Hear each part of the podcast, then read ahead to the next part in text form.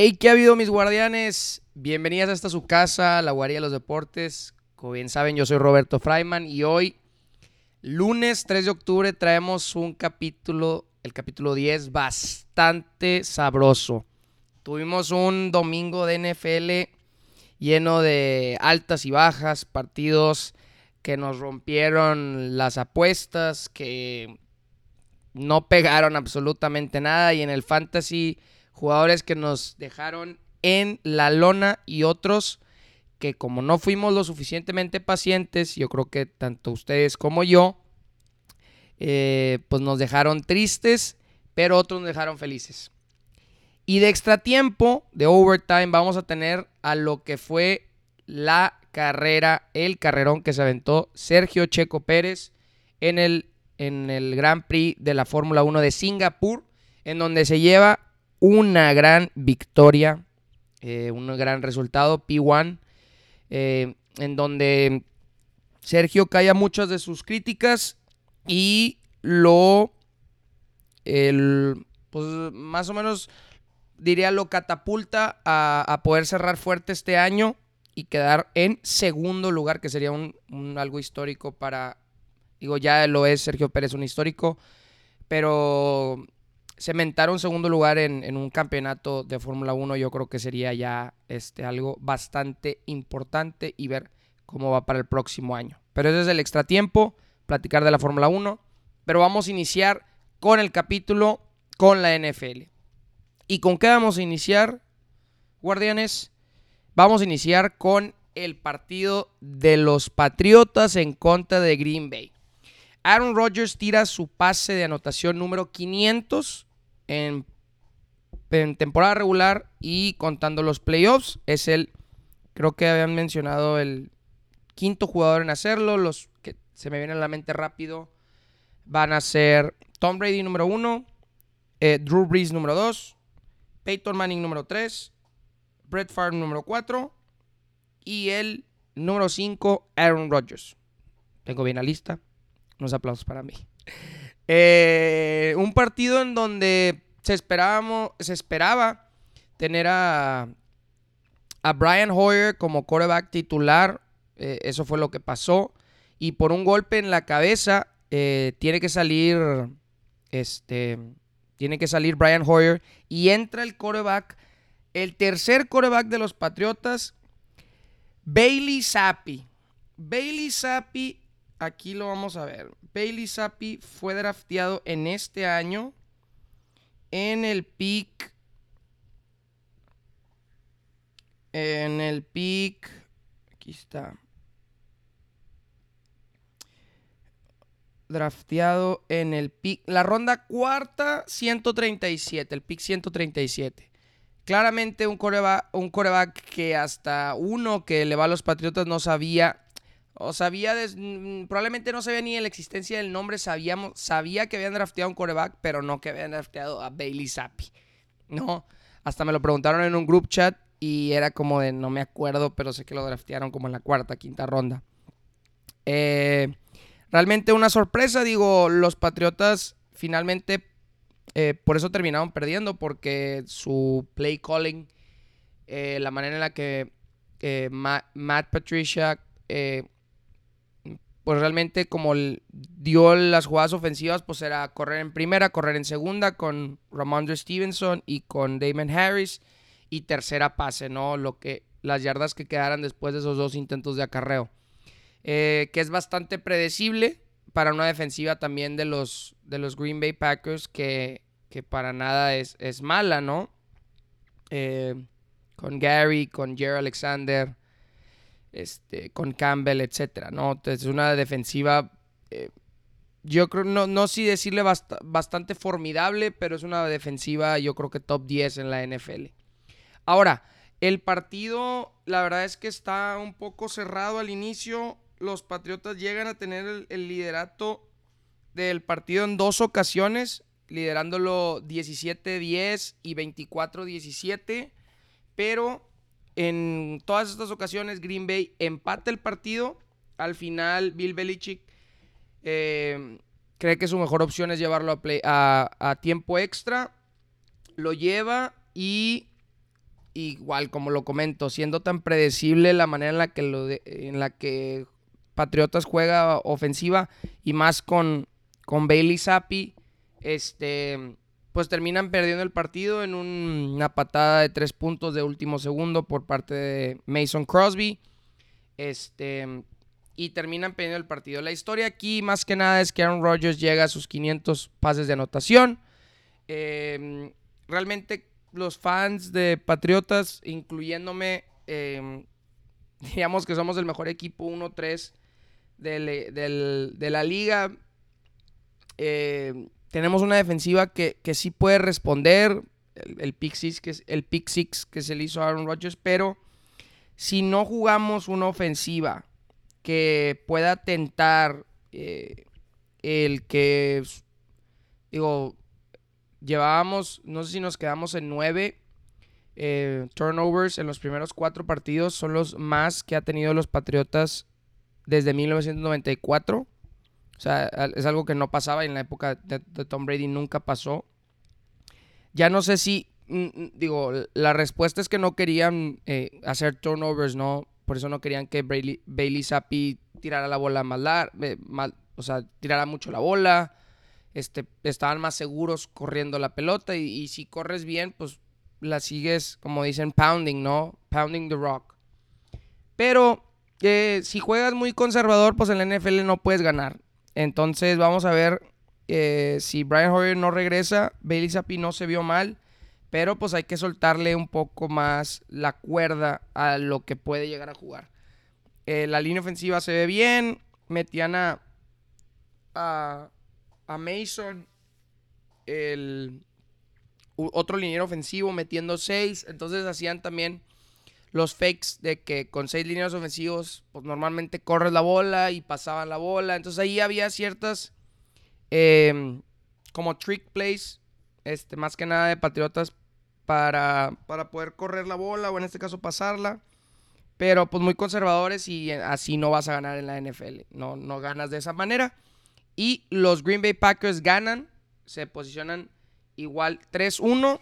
Y son, si no estoy equivocado, son, son segundos en su, en su división. Abajo de los vikingos que igual están 3-1. Vamos al siguiente partido que fue el de los Cowboys en contra de los Washington Commanders. Em, creo que lo más relevante de este partido, porque fue un partido bastante aburrido, lo más padre de este partido fue el, jersey de los Commanders, que salieron todos de negro. Realmente estaba bastante bonito el, jersey, en donde los Cowboys vuelven a demostrar que su equipo está liderado por la defensiva eh, comandada por Micah Parsons. Em, esta defensiva, bueno, hay que decirlo, Micah Parsons y Trevon Dix. Eh, esta defensiva eh, vuelve a demostrar que, que puede llevar a los Cowboys lejos. Que aunque están jugando con un coreback suplente como lo es Cooper Rush, está haciendo el trabajo. Y yo creo que lo más importante, más que esté haciendo el trabajo, es que no está o no están teniendo eh, pérdidas de balón.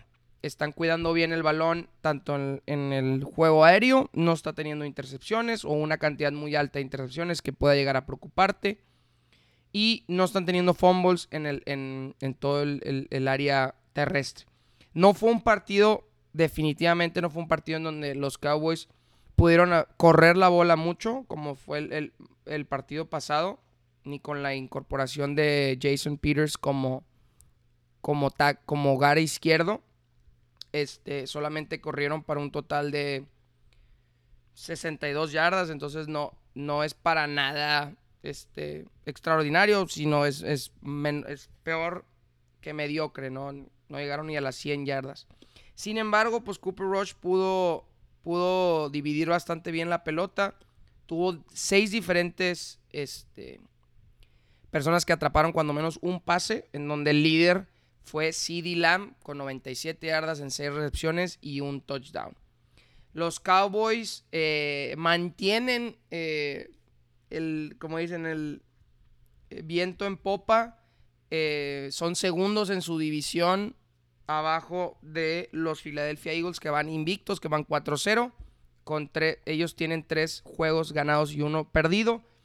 Eh, creo que habría que insistir otra vez si dejamos a Cooper Rush o a Dak Prescott. Sabemos lo que Dak Prescott le da a este equipo, el liderazgo, etcétera. Pero si sigues ganando partidos y si Dak Prescott probablemente no juegue el próximo partido y vas 4-1, le entregas los comandos, eh, etcétera. Va, a ser, va a ser importante. Y, yo creo que la respuesta es sí, ¿no? Porque vamos, eh, y como lo diría Taylor Heineke, el coreback suplente de los Commanders cuando llegó Carson Wentz al equipo. Le pagan 30 millones al año, al otro le pagan 40. Van a poner al que le pagan 30 millones, en este caso 40 Dak Prescott. No, no me van a poner a mí el suplente que le pagan 500 mil dólares al año que es Cooper Rush. Entonces, yo creo que Dallas, eh, regresando a Dak Prescott, lo va a introducir a la ofensiva. Eh, esperemos también sea un boost para los Dallas Cowboys que en su primer partido del año, la verdad es que se vieron fueron bastante malas noticias en un solo partido que los catapultaron a decir, pues bueno, este, este año va a estar muy difícil. No va a ser el año como siempre lo pronostican, pero con un récord de 3-1 eh, están ahí están en, están en la carrera. Eh, los veo con esta defensiva compitiendo contra, contra los demás equipos fuertes. Yo creo que el, rival a vencer en su conferencia, pues va a ser un rival cercano como son los Philadelphia Phillies, que se van a poder calar cuando menos dos veces en el año contra ellos y ver cómo está el nivel, ¿no? Entonces, los Cowboys 3-1, un buen... un partido que para los fans estaba interesante, pero para lo demás, la verdad es que Carson Wentz eh, pues no, no levanta este equipo de los Commanders, que cada vez se ve peor. Pero bueno, vamos a pasar un, un partido que es más que eh, de dos equipos buenos, pues realmente fue un partido lleno de ofensiva. Un partido que fue un marcador Scorigami. Para los que no saben que es un partido con marcador Scorigami, Em, en la NFL, pues hay resultados diferentes, ¿no? Pues como puedes quedar 21-14 o como puedes quedar 25 eh, a 26. El scorigami es que se dé un resultado que en los 103 años de la NFL nunca se había dado. Y esto se dio en el partido de los Lions en contra de los Seahawks, en donde queda 48-45, en donde los Seahawks, comandados por Gino Smith, sí, Gino Smith, le ganan a los Lions de Jared Goff 48-45, un partido, un resultado de marcador que nunca se había dado en los 103 años de la historia de la NFL. Nada más para dar un contexto, Seahawks termina con arriba de 500 yardas y los Lions creo que igual terminan con alrededor cerca de 500 o cerca de de 400 altos. Fue un partido de más de mil yardas en donde los jugadores del partido definitivamente fueron Rashad Penny, que tuvo 17 acarreos para 151 yardas, promedio de acarreo de 8.9 yardas y 2 touchdowns. Y DK Metcalf con 7 recepciones, 149 yardas. Y por parte de los Lions, realmente fueron dos los que, digo, además de los corebacks, que las de los corebacks creo que son importantes, pero los jugadores ofensivos a, recalcar que realmente hicieron un impacto bastante interesante fue Jamal Williams con 108 yardas en 19 acarreos, dos touchdowns. Y el que sorprendió y para el que lo tenía en fantasy estuvo increíble, incluyéndome, TJ Hawkinson tuvo su mejor partido de su carrera y las más yardas por un tight end en la historia de los Lions en un partido. 8 recepciones, 179 yardas, 2 touchdowns y una conversión de 2 puntos. Casi hace 40 puntos él solo. Entonces es un partido que les digo, es en donde estuvo lleno de touchdowns. Los Lions se van a situar como la mejor ofensiva de la liga, promediando arriba de 35 puntos nadie actualmente o a eso me quedé hasta antes del partido de Kansas City, pero creo que nadie promedia arriba de 30. Entonces, Lions es la mejor ofensiva de la liga. Sin embargo, con récord de 1-3, si tienen la mejor ofensiva y han perdido, pues es que les han metido bastantes puntos. Entonces son la, la defensiva número 32 en puntos. O sea, la defensiva que más le meten puntos por partido. Entonces, estar en los extremos, tanto como en bueno y como en malo, pues no, no, eh, no es lo, lo, que uno esperaría tener. Entonces, estar más en, el, en, en, las mitades probablemente sea más positivo para los Lions, que siguen dando un espectáculo. Eh, siguen siendo un, equipo que me gusta mucho y que comandado por MCDC, por el, el, el head coach Dan Campbell, me gusta cómo juegan, me gusta la actitud que tienen. Sin embargo, pues no pueden seguir perdiendo partidos en donde meten 45 puntos porque su defensiva no para ni a una mosca. Pero bueno, vamos al siguiente partido en donde aquí la verdad es que pasaron, pasó la tragedia eh, bastante, la más grande de, yo creo que de, de esta semana, en donde los Steelers pierden contra los New York Jets. Los Steelers, si no mal recuerdo, el partido se jugó en casa de los Steelers en el Acrisure Stadium, en donde los Steelers, después de tener una, una primera mitad donde termina 10 a 6, donde Mitchell Trubisky, la verdad, se ve bastante incompetente, la verdad, con patadas salvadoras de Chris Boswell de 51 y de 59 yardas la segunda, siendo el récord del estadio. Eh, eh, Mike Tomlin toma la, dura decisión de banquear a Mitchell Trubisky y de meter al número 8, el manos pequeñas, Kenny Pickett. El jugador que jugó sus cuatro años completos en la Universidad de, Pittsburgh. La Universidad de Pittsburgh juega en el estadio de, los Steelers, entonces eh, es, un, es, un, jugador que conoce el clima, conoce el estadio, conoce todo de ese equipo y de esa ciudad y que la gente lo aclamaba para que entrara. Creo que como todo, ¿no? Eh, cuando entra un nuevo coreback, tanto como fue en el partido de los Patriotas, eh, le da un boost a la ofensiva, a la defensiva, al equipo entero de, de poder, vamos a remontar el partido, vamos a sacar este partido adelante. Y después de estar 10 a 6, Kenny Pickett hace dos anotaciones terrestres, yendo, ah, poniendo el partido 20 a 10. Sin embargo, el héroe de este partido lo fue el que tuvo su primer partido de su temporada, igual que Kenny Pickett, Zach Wilson, el quarterback de BYU, que regresa después de su lesión en pretemporada y le da la victoria a los Jets, en donde Zach Wilson termina con 252 yardas, tira dos intercepciones y un pase de anotación. Sin embargo, fue al final en donde sacó lo más clutch este, que tenía. En donde su el primer touchdown que hicieron fue un Philly Special, en donde este, Zach Wilson eh, atrapa el pase de anotación. Zach Wilson le tira a... ¿Cuántas son? Dos, cuatro, seis, siete. Siete receptores diferentes siendo el líder en atrapadas a Corey Davis con 5 recepciones y 74 yardas.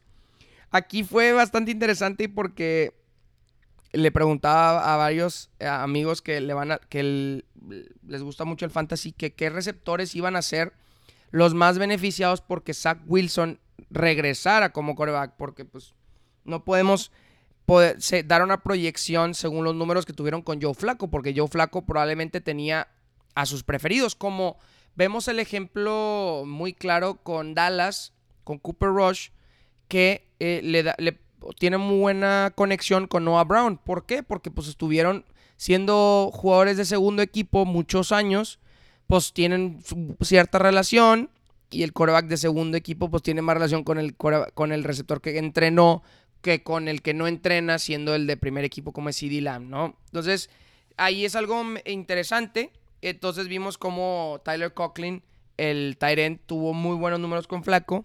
Y era decir, bueno, ¿cómo va a funcionar con, con Zach Wilson? ¿no? Y yo creo que Corey Davis sigue siendo el, arma número uno de, de Zach Wilson. Sin embargo, pues ya hay armas como Garrett Wilson, como Elijah Moore, que también ahí se ven este, interesante saber cómo van a cómo van a, van a estar, ¿no? Este, en el, en el mix de todos los receptores que tiene los Jets, que la verdad son muchos y que puede, la, verdad es que sí espanta un poco ver cuál va a ser el que se va a llevar el liderato en eso. Sin embargo, eh, los Jets le dan una vuelta a un marcador. Creo que los Jets no ganaban desde hace siete años dos partidos consecutivos de visitante. Realmente fue muy sorpresivo que los Jets hayan ganado este partido a los Steelers. Más porque los Steelers tienden a sacar este tipo de partidos, ¿no?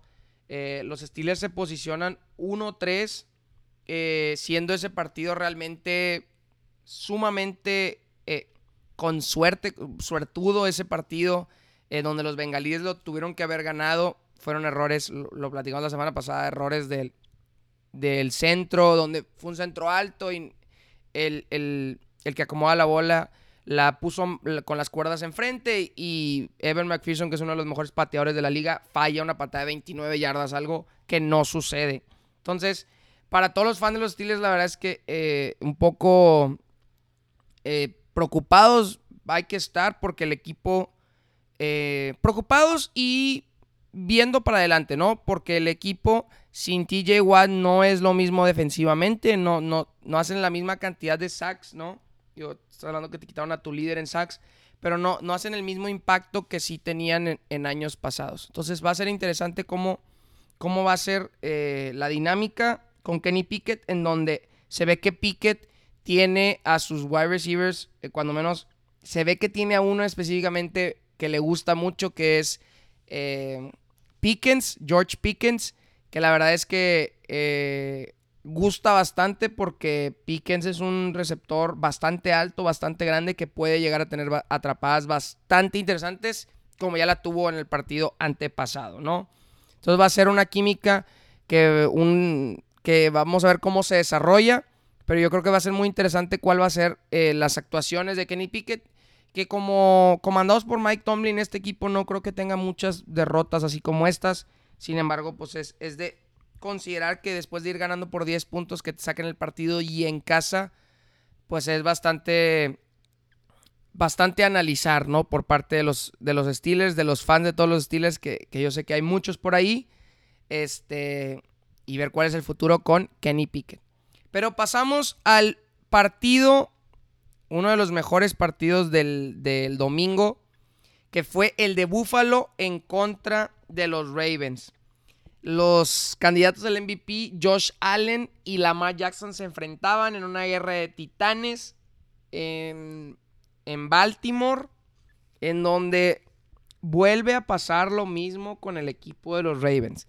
Después de tener una ventaja por más de 14 puntos, pierden el partido. Iban liderando el partido 20 a 3. Como iban liderando el partido 35 35 a 21 en contra de Miami y pierden el partido. Es algo a considerar que los que aunque Lamar Jackson esté jugando a un alto nivel, que los eh, Baltimore Ravens no puedan mantener, no puedan eh, mantener esa, esa margen de victoria. Ahora, no, no, no. Ganamos con un punto de más del, del otro que, el oponente, ¿no? No tenemos que ganarle por 17. Sin embargo, es interesante ver cómo los Ravens, después de tener una primera mitad bastante interesante y cerrarla 20 a 10, no pudieron anotar ni un solo punto en el tercero y cuarto cuarto. Ahora, la defensiva de los Bills ha permitido cero puntos en el tercer cuarto. Es un equipo que eh, en la segunda mitad sale como dirían, fire up, ¿no? La defensiva sale eh, más consistente, más dura y no permite puntos teniendo el margen de puntos más alto de la NFL, siendo Baltimore como el, el también el tercero, ¿no? Este, con más puntos de diferencia. Josh Allen hace un partido, eh, digo, las stats no son nada eh, increíbles. Lo que Allen hace y termina ganando el partido es por cómo corre la bola.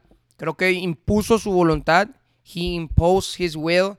Eh, y dijo, voy a ganar este partido. Tuvo 11 acarreos para 70 yardas.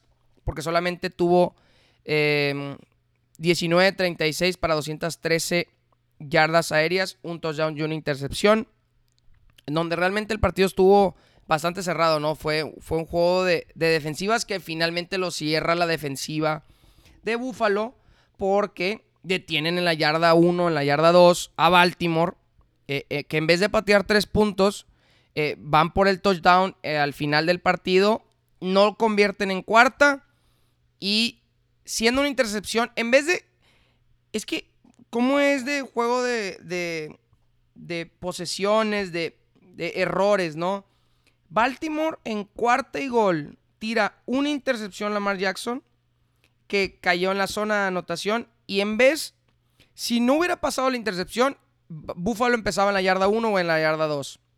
Como fue intercepción, inician en la yarda 20. Entonces, ¿qué es iniciar en la yarda 1 y qué es iniciar en la yarda 20? La presión del safety, que estás apretado, no hay espacio. Y Ravens comete ese error, Lamar Jackson comete el error de darle la intercepción a, a. Este. Y Josh Allen embarca a su equipo 70 y, eh, que fue, creo que fue de 3 yardas, 2 yardas, 78, 78 yardas para hacer una patada muy corta para Tyler Bass y darle el marcador 23 a 20. En donde Lamar Jackson, volvemos a lo mismo, tuvo un partido eh, igual, diríamos que puede ser excepcional porque tuvo 11 acarreos para 73 yardas, 20 de 29, solamente 144 yardas al final con sus dos intercepciones y solamente un pase aéreo.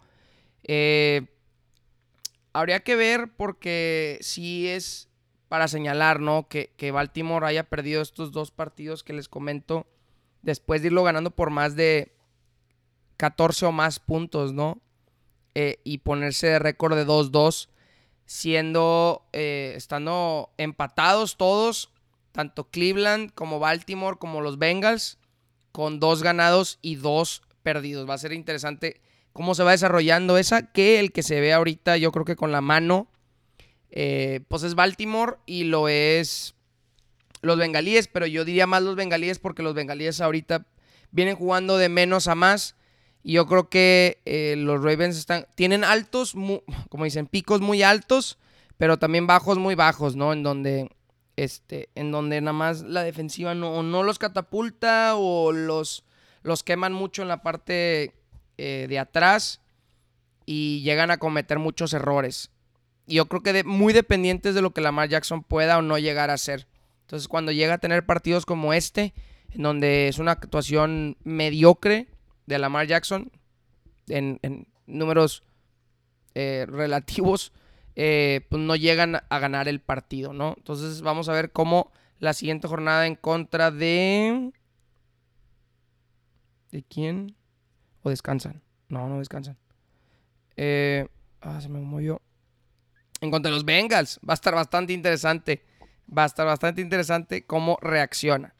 Pero por último vamos a lo que fue el Sunday Night Football, el juego de la semana, lo que todos esperábamos. Juego 6 de Tom Brady en contra de Patrick Mahomes. El sexto partido. Y ayer estaba haciendo una reflexión ya en la noche diciendo cómo Tom Brady, eh, digo, pasa generaciones, pasan años, tiempos. decir cómo la rivalidad número uno de Tom Brady, ¿cuál es? es Peyton Manning. Inicia su primer partido Tom Brady en 2001 después del, de ir 0-2 y la lesión de Drew Bledsoe contra los Jets. Inicia su, tercer, inicia su primer partido, el tercer partido de la temporada, en contra de los Colts. Que en ese momento todavía estaban en la misma división. Ya hubo cambios, ¿no? Antes nada más eran tres divisiones y eran cinco equipos. Pero bueno, eso es otra historia. Ese era el rival de Tom Brady. Ese era el, rival y tuvieron, creo que 15 juegos este, eh, en contra de uno, en contra del otro. ¿Y qué es una rivalidad buena? Pues que vayas a, em, que no solamente te enfrentes y tengas buenos partidos en temporada regular, sino que te enfrentes en postemporada, que eso es lo que hemos tenido con Patrick Mahomes y Tom Brady. Pero el, comentario que va con, con, Brady y Peyton es que, imagínense, estamos teniendo una hasta cierto punto una segunda rivalidad o de Tom Brady en su año 23. O sea, Peyton Manning se retira en el 2015 y Tom Brady sigue jugando. O sea, decir, oye, a ver, a Peyton le tocó jugar contra Mahomes. No le tocó jugar contra Mahomes. El primer año completo de Mahomes fue en el 2018. Es increíble ver cómo, o sea, de, ver, de, de, seguirlo viendo en la televisión a Tom Brady jugar y que le toca jugar contra estos eh, nuevos jugadores, estos nuevos corebacks, en su año número 23 y todavía haciéndoles pelea, compitiendo con ellos. Y en este caso, con Patrick Mahomes, yo creo que eh, se hace más grande porque igual han tenido seis partidos en donde el récord después de este partido lo ponen 3 a 3 pero ¿por qué la rivalidad eh, ha, sido importante? Una, porque Mahomes tiene un futuro eh, increíble, es un jugador excepcional. Pero se han enfrentado ya a, la corta carrera de Patrick Mahomes y la extensa de Tom Brady en postemporada, teniendo un partido para el para nunca olvidarse en el AFC Championship del 2010 del 2018 2019 año específicamente en donde empatan el partido, van a, tiempos extra. Eh, Tom Brady tiene una actuación hiper clutch, hiper clutch.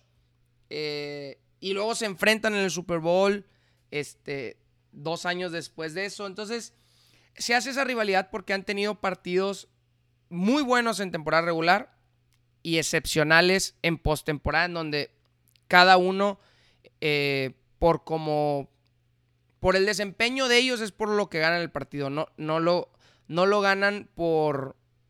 Digo, me podrán decir que el Super Bowl lo gana la defensiva de Tampa, pero Tom Brady es el que tiene que propul o sea, el que tiene que hacer que todo eso suceda, ¿no? Entonces, eh, así es el como el preview de lo que se venía en Kansas City los Bucks, en donde inicia pésimo los Bucks.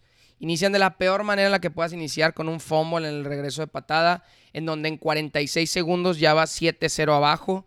Eh, y creo que después de ahí no hubo vuelta atrás. Esperemos se parezca a ese partido de la jornada, si no mal recuerdo, es la jornada 12 de la temporada del 2020, en donde después de eso Tampa Bay tiene un bye week y no vuelve a perder ningún partido y gana el Super Bowl.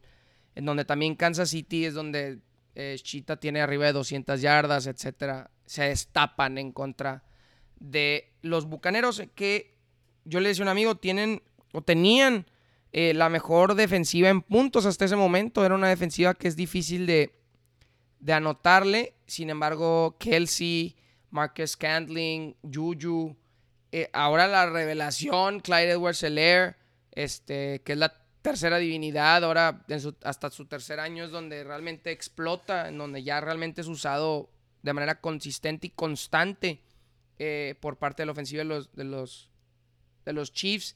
Isaiah Pacheco, etc. muchas armas las cuales Patrick Mahomes utiliza y, y creo que termina demostrando que sigue siendo el mejor coreback.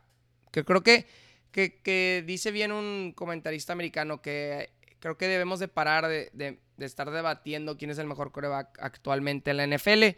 Es Patrick Mahomes, sin ninguna duda.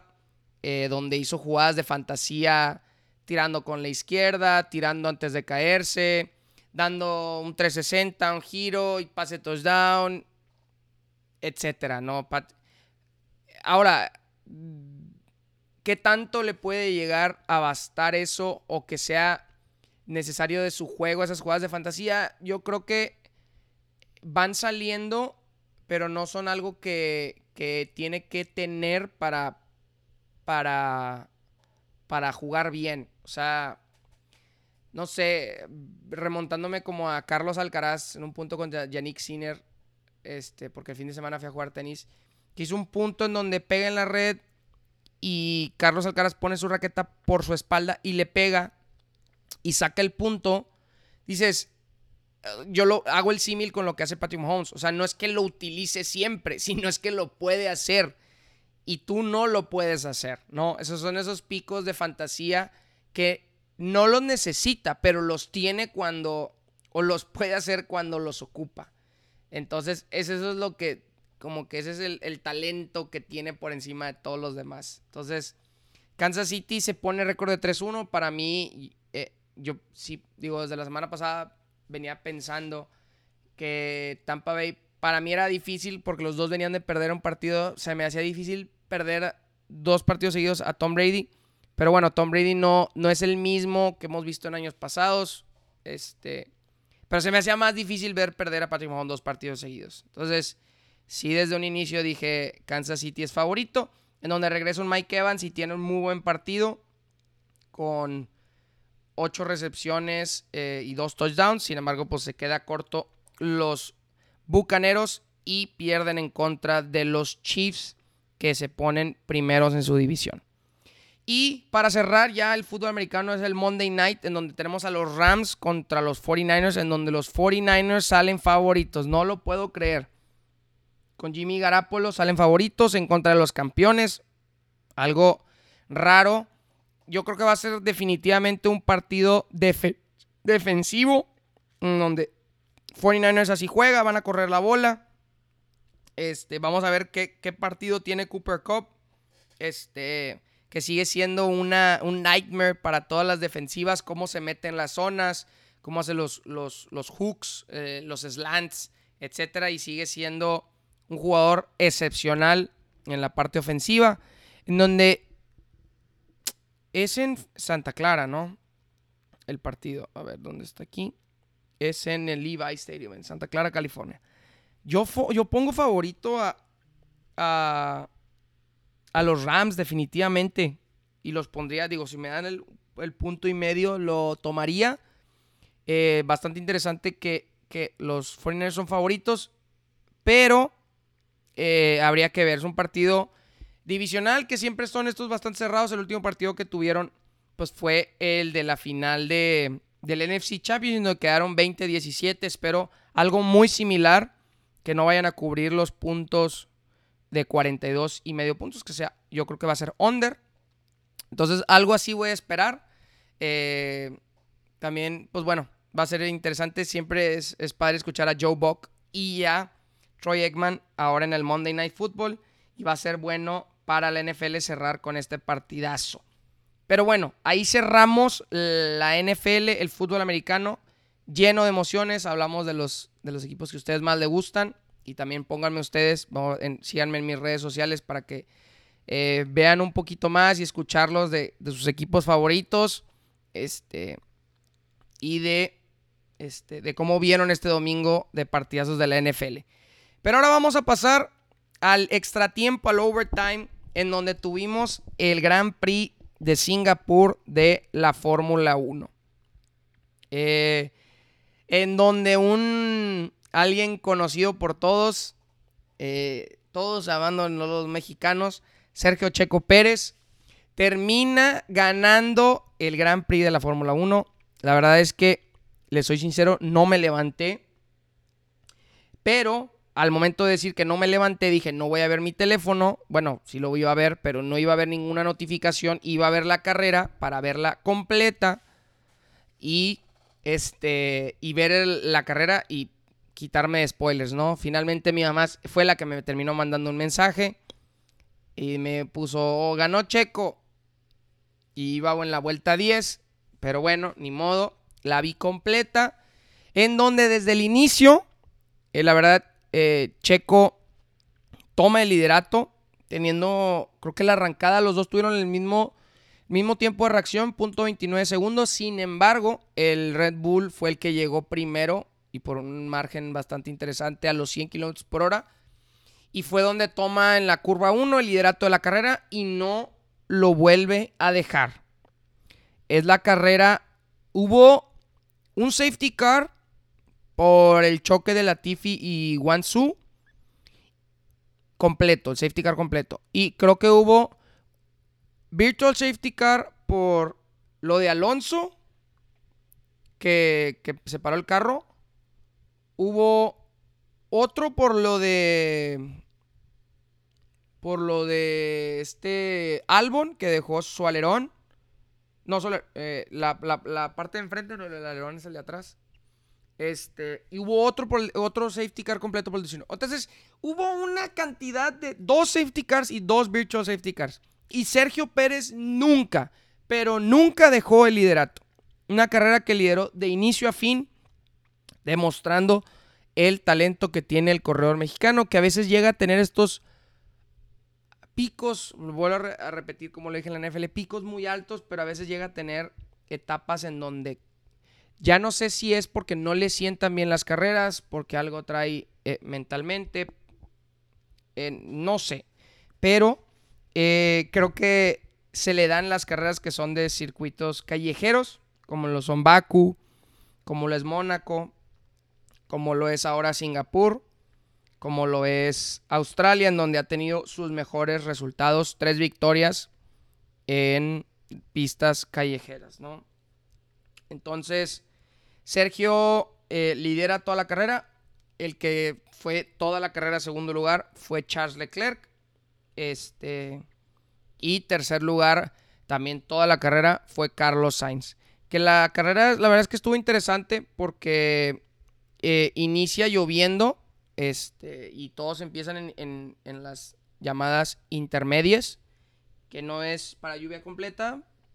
Eh, y por eso, como si no sabían, los gajos que están en las llantas de los carros, pues es porque las llantas siempre, las que tienen los carros son para lluvia. Porque pues, nosotros no le vamos a estar pudiendo cambiar las llantas. Si no, si el, si el tiempo siempre fuera seco, pues podrías usar slicks, ¿no? Las lisas. Pero pues por eso tenemos las que son de, de, de, lluvia, ¿no? Entonces usan las, las que tienen unos gajos un poco más pequeños en las intermedias.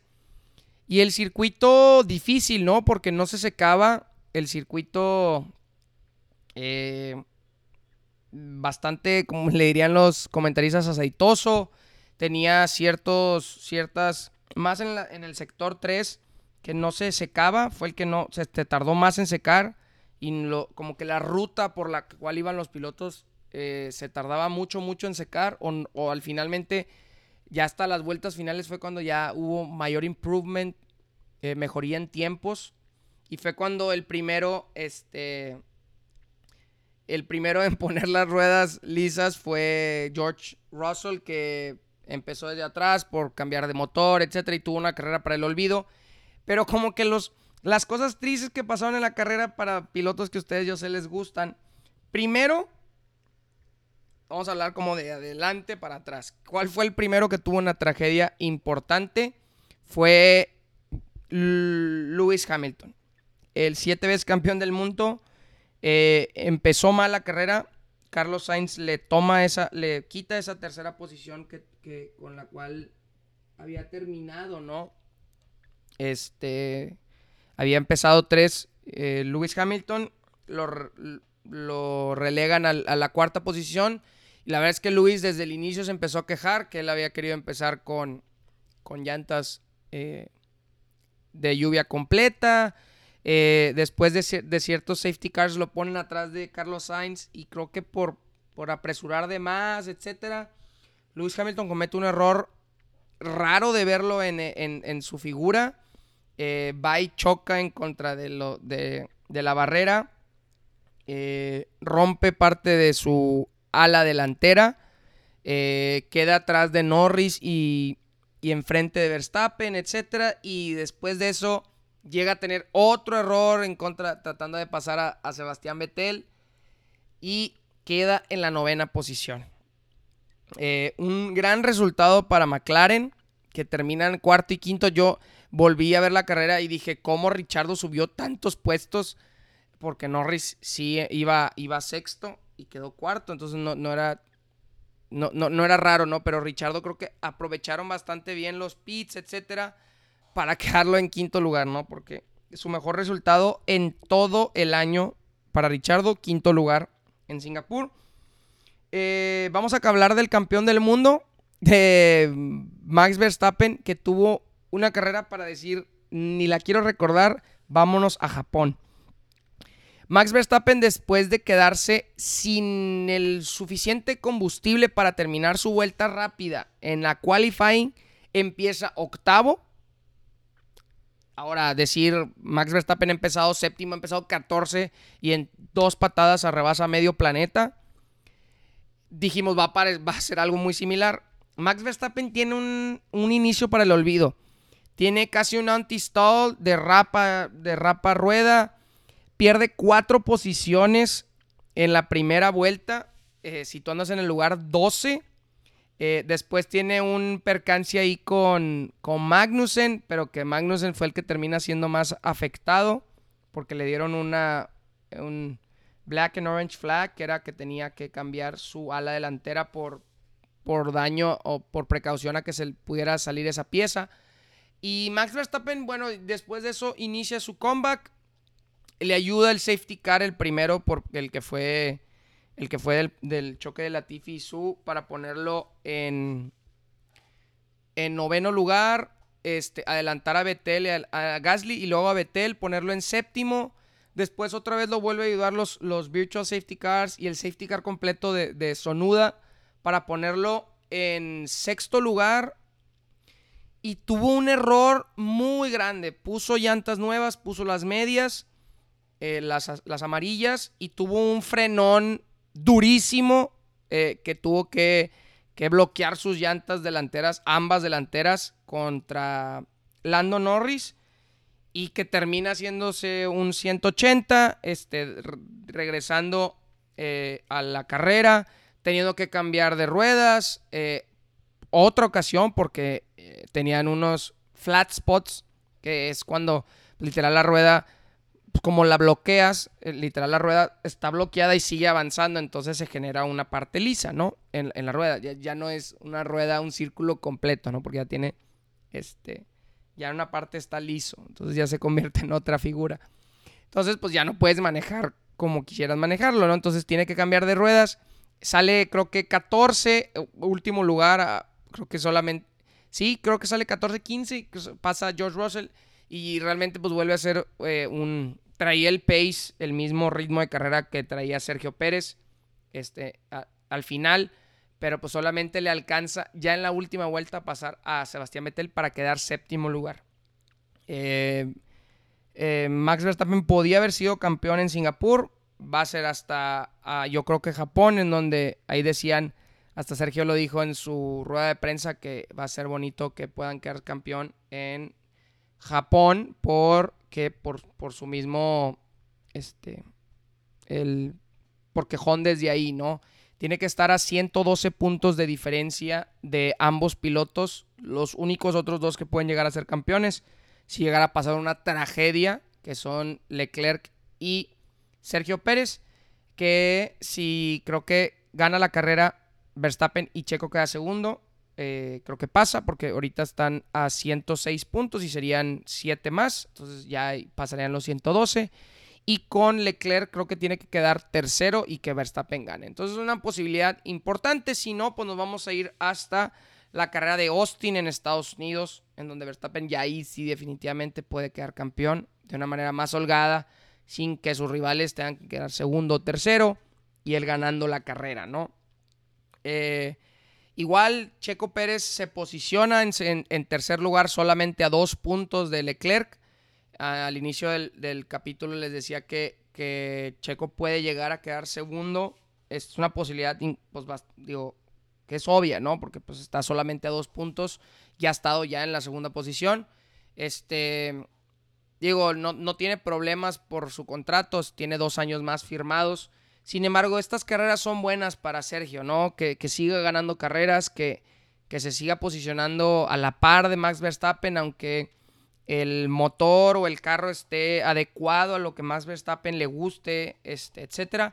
Sergio Pérez siga teniendo rendimientos. Una carrera difícil, donde al final Sergio se termina bañando eh, eh, con ropa este, después de la carrera. Creo que Leclerc y Sainz tenían la misma cara todos. Eh, y yo creo que para los que les fue mal fue una carrera miserable, porque realmente fue una carrera muy difícil y si no te fue bien, pues realmente miserable termina siendo tu carrera. En donde Sergio, este, volver a escuchar el himno en lo más alto de la Fórmula 1 es increíble. Eh, no hay, creo que es como escucharlo cada vez que ganamos una, una medalla de oro en las Olimpiadas. Es muy bonito este, y te llena de emoción, te llena de alegría. Pero bueno, raza, eso ha sido todo por hoy. Espero les haya gustado el capítulo 10 de esta su casa, La Guardia de los Deportes. Ya saben, yo soy Roberto Freiman. Síganme en mis redes sociales, las pongo aquí abajo en el podcast. Y nos vemos hasta la próxima, el miércoles. Un abrazote. Chao.